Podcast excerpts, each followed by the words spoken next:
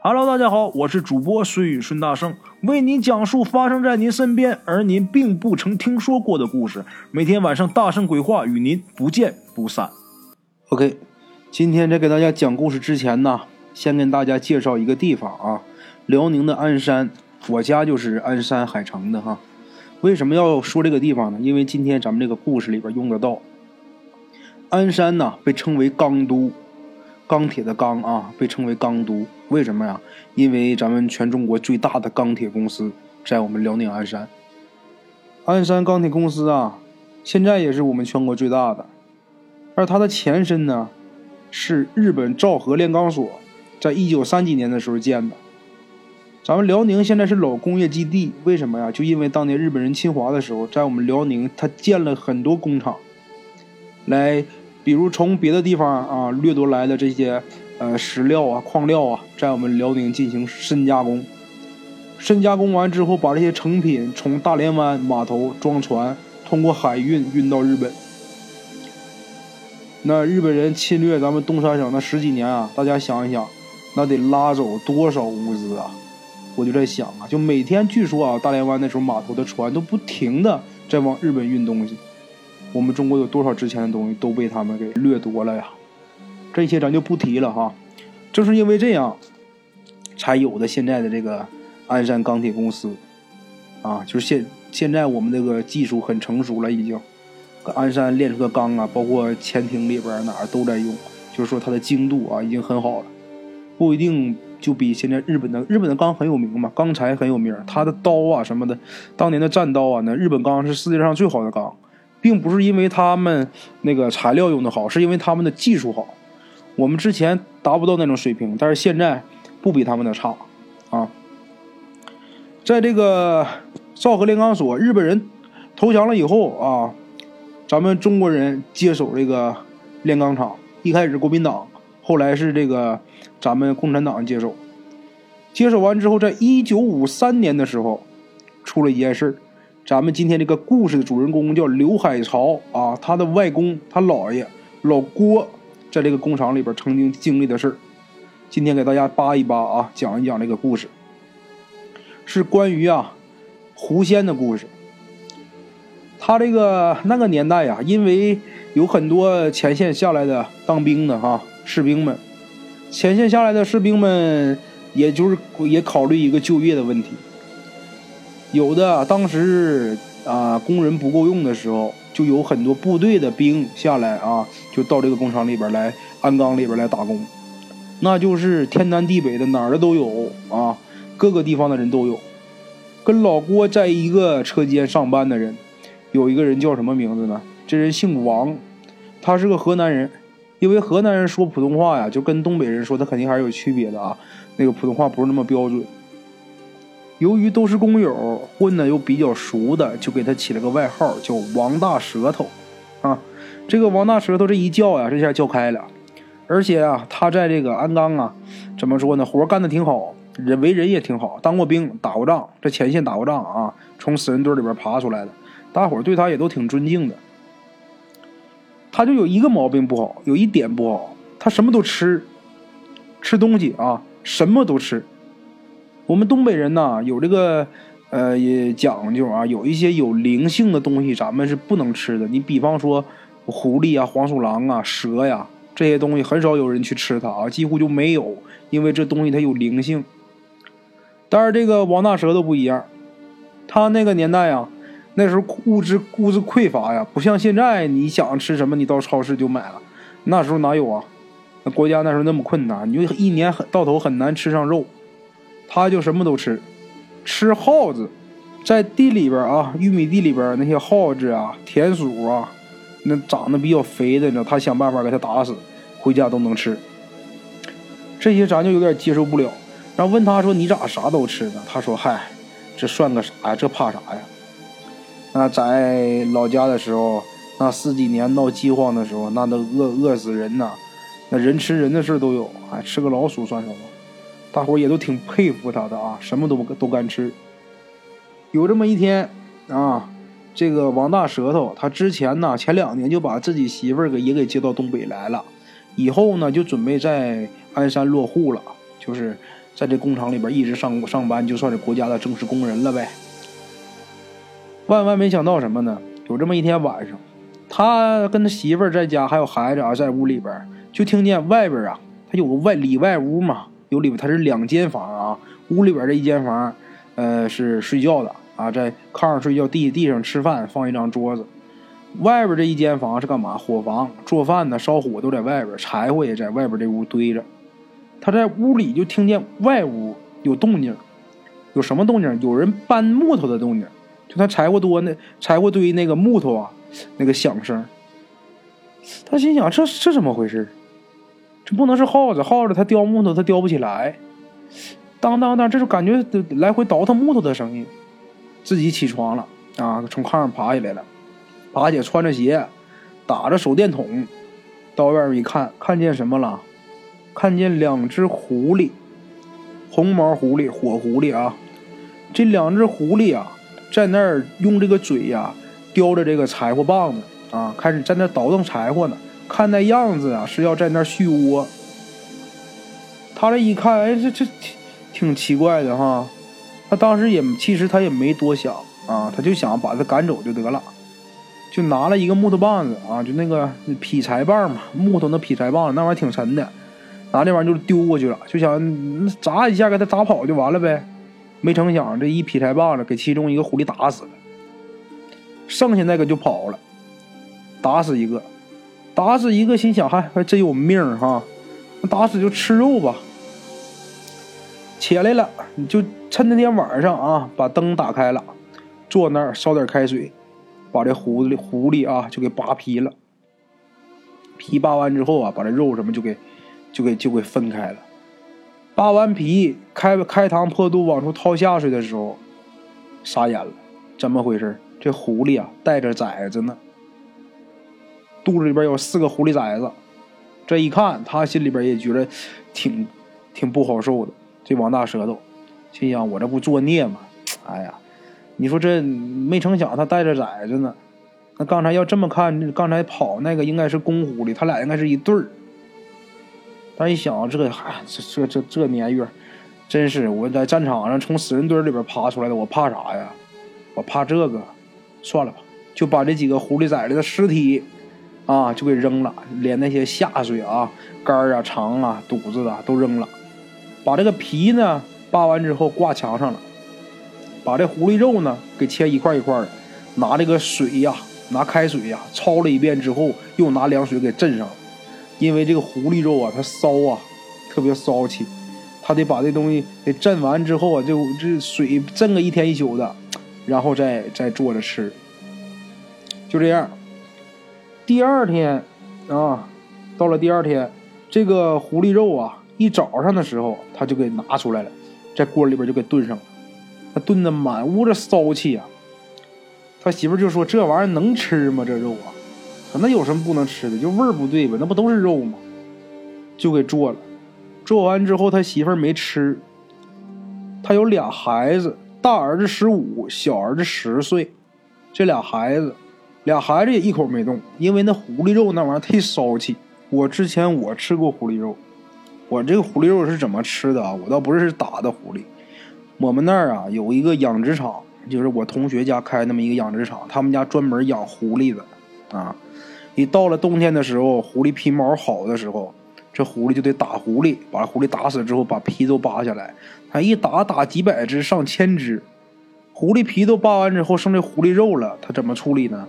卖，五块钱一只，啊，我小的时候就那个狐那么大一只狐狸肉啊，五块钱一只。把这个狐狸肉拿回家之后啊，得拿凉水镇完之后，我爸做啊，做熟了，我就吃了一口，吐了两天，那真骚气，那肉根本就没法吃。这个王大舌头把这肉做完了，媳妇儿也不吃，孩子也不吃，他自己心想爱吃不吃，妈有肉还不吃？他是真馋呐，自己听他把这一只狐狸给吃了了啊。那只狐狸其实不是像大家想象的那么大啊，实际它扒了皮，去了下水，没有多少。他把这狐狸给吃完了，一个人。吃完之后该上班上班了，到车间上班。到中午的时候，他儿子学校啊来人了，来人了，告诉他你赶紧回去吧，赶紧回家吧，你家出事了，出啥事了？他这个孩子在学校的时候，就是上课的时候就口吐白沫，眼睛一翻，这人就不行了，赶紧就还没送到医院呢，这孩子已经就死了，就这么的，你说那都死完了，那不能往往往医院整了呀？那不能往学校整了，整家整他家去了。到他家之后啊，赶紧那就处理这个事儿呗，把这个孩子该怎么处理怎么处理，该埋埋，该怎么样怎么样。十五岁呀，就突然间就死了。刚把这个大儿子这个事儿处理好，二儿子，他晚上睡觉不是在里屋睡吗？屋里睡吗？啊，外屋不是放那些柴火吗？这个小儿子、二儿子啊，在外边的屋上吊死了，就在那个那一堆劈柴棒子嘛，在那一堆劈柴柴火垛上面上吊死了。这个孩子他妈呀，王大舌头的媳妇儿啊，受不了这刺激啊，一下就病倒了。病倒是病倒了，但是他神志还是清楚的，就跟谁都能说话，说话都谁问他啥他也都能说，只不过是有气无力的啊。这是刚开始，后来就变成什么样了呢？就哭，坐屋里边就开始哭，呜哈就开始哭。哭完之后啊，就上那个那个外边他他家那个外屋啊，那个柴火堆那块就站着哭。大伙就以为说他这个小儿子在那上吊吊死的呗，是不是？是不是想他儿子呗？大伙就劝，谁劝都行，唯独这王大舌头。只要他这媳妇一看见这王大舌头，那屋里边不有劈柴那斧子吗？拎起来这斧子就要就砍。后来给王大舌头吓得都不敢在家待着了。看他媳妇那个架势，分明是想要他的命。那还哪敢在家住了？走吧，找别地儿住去吧。去哪儿呢？就去咱们刚才介绍这个刘海潮他的外公家，这个老郭他们家啊。咱们故事开始就提这个老郭，现在咱们才讲到他这儿。为什么去这老郭家呢？因为这老郭啊，人缘特别好，跟谁都好，见谁都笑啊。而且呢，不但说人缘好，他还有门手艺啊。什么手艺呢？能给人正骨啊，能给人看点病，他会中医啊，能给人看点病。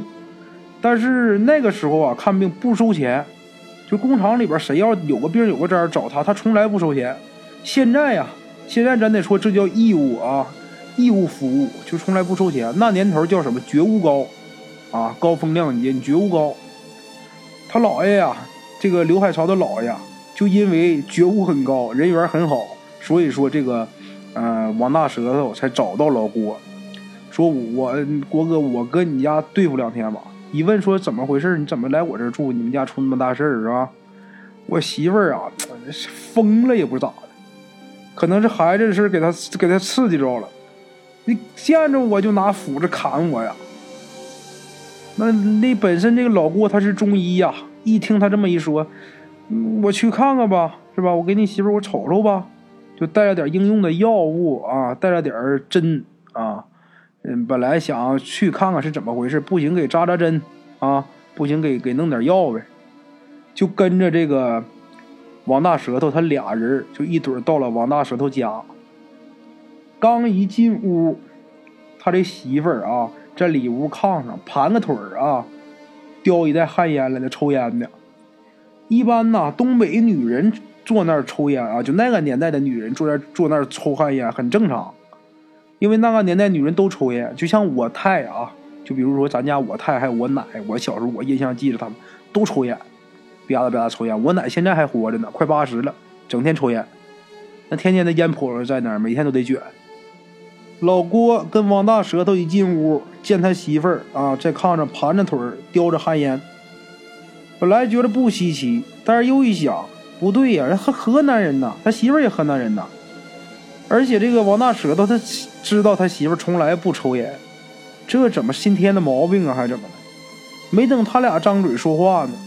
啊！王大舌头他媳妇先说话了，一看见老郭，他主动说了一句什么？说呀，郭哥啊，你来了，这事儿你别管啊，这事儿你管不了。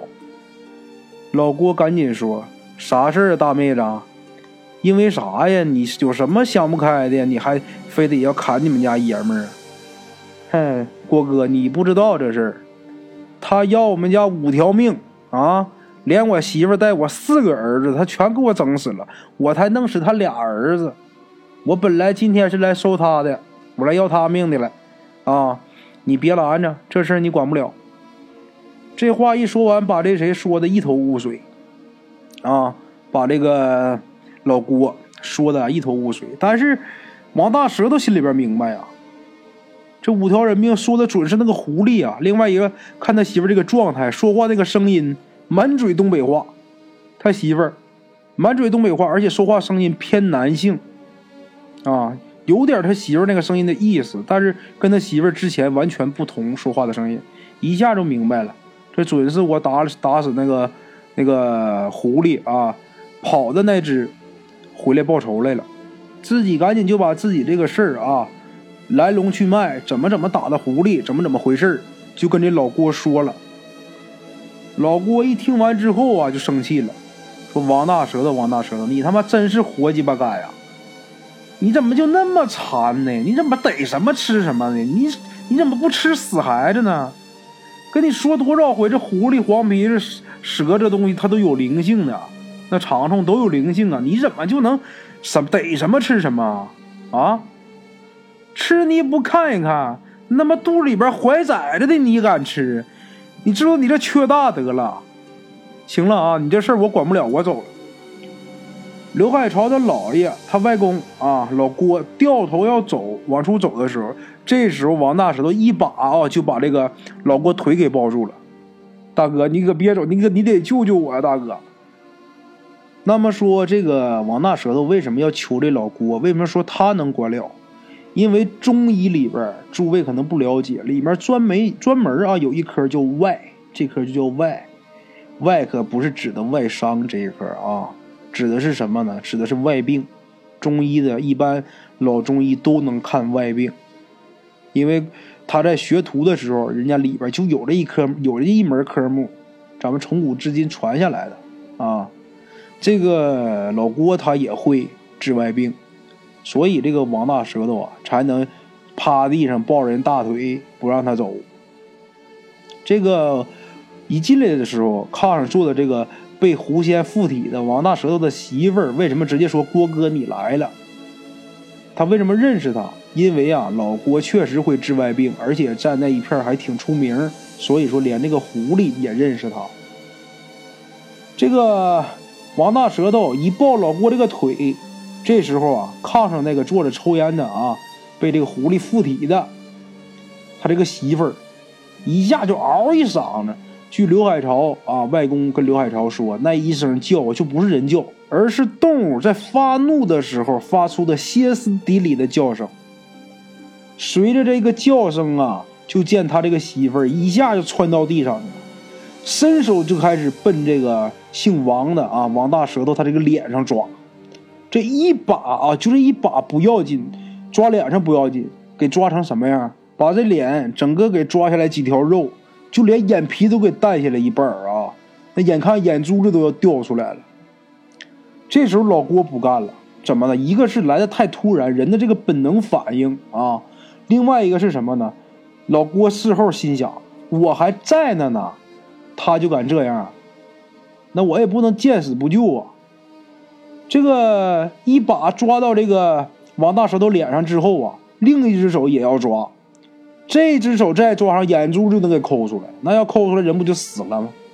赶紧，这老郭啊，一反手啊，把他另一只手手腕给给给叼住了。叼住之后，就拿大拇指啊按住他这个手腕这个穴位，另一只手啊就按住他这个头头顶啊头顶这个穴位，头顶这个穴位啊叫命门，而手腕那个穴位呢叫脉门。把这两个门呢给封住之后啊，就能拘这里边的魂。他这里边的魂是谁呢？是这只狐狸。刚老郭刚把这两个门给捏住之后啊，一个命门一个脉门给捏住之后。就见他媳妇儿，赶紧就说：“哎呦呦呦呦，快撒手，快撒，快放我，我走，我走，我走还不行，我不捉了，我不闹了，郭哥，你放手，你放手。”就赶紧这么说。老郭一听他这么一说，就把这个头顶这个手就给撒开了，但是手腕那只手还捏着。这时候就看呐，从他这个呃王大舌头的媳妇头顶啊，就窜出一团呐白气，窜出一团白气。这个白气啊，在屋里边转了两转，顺着门就到了外屋了，就往外屋走了。在外屋的时候啊，这个这团白气里边啊，还是刚才那个声音，那个偏男性的声音，说了一句什么：“姓王的，咱俩这个事儿完不了，你害我全家的命，我告诉你，我在下面等着你。”说完之后啊，这团白气就走了，顺门出去了。老郭赶紧把王大舌头这加他媳妇啊，赶紧都弄炕上去了。王大舌头也伤得不轻，那脸上整个几条血沟子啊，那肉全下来了，疼得嗷嗷直叫唤。他那个媳妇呢，那就是，就是跟死人就差一口气儿，人还活着呢，但是人事不省啊，只呼只有呼吸。刚才老郭来的时候，本来想给他媳妇看病的时候，带着那个药箱来啊，药包来，就从里边拿了一种草药啊，我们东北鞍山那边管它叫马粪蛋儿。那种草药，那种草药它止血，就赶紧的搁嘴里边嚼了嚼，就给敷到这个呃王大舌头的脸上了。又回去拿些药给他媳妇儿啊也给灌了点最后这两口子是都没什么事都醒了以后，这老郭就跟王大舌头说：“你他妈你就纯粹作死，你就是啊！咱东北是他妈地大物博，啥都有啊，棒打狍子瓢舀鱼，什么都有。”那你不能说你什么都吃啊？跟没跟你说过这些东西你不能惹？这回好吧，因为你嘴馋，把你两个孩子命都给害了。赶紧的啊，明儿能起来的时候，赶紧把你家那个外屋这个狐狸皮，你赶紧一把火给把它给我烧了。你这狐狸皮你要不烧，我告诉你，明儿还得回来找你。这个王大舌头一听老郭这么说，也不敢耽搁呀。第二天能下地儿了，一把火把这个狐狸皮呀。就扔到灶坑里边啊，就给烧了。烧完之后，这个事儿就算过去了。之后他们两口子，咱有没有孩子什么的，这个人刘海潮就没跟咱们提。但是刘海潮说他姥爷呀，早早就死了，很早就死了。他姥姥就跟他说：“说你姥爷呀，其实不应该这么早死。有人给他算过命，他的寿禄啊是八十五岁，但是就是因为他呀管闲事管的太多了。”什么事他都要管，什么事他都要帮，所以啊，折寿了。好了啊，今天的故事呢就到这儿。这个故事呢，怎么说呢？说说白了，咱们人还是得有底线的啊，不能说逮什么吃什么。昨天还跟一个朋友探讨，就说这个吃狗肉这个事儿，包括还有那些日本人呐，我我看那个电影《海豚湾》呐，杀海豚呐，杀鲸鱼啊，有句话叫“善恶到头终有报”啊。所以说呀，我奉劝诸位，还是呢，有的事儿啊不该做的别做，有的话呢不该说的别说，有的东西呢不该吃的别吃。OK，今天咱们的故事就到这里，感谢各位听友的支持。我的投稿微信是幺八七九四四四二零一五，欢迎各位好朋友投稿交流。另类的放松，别样的享受，每天午夜我在这里等你。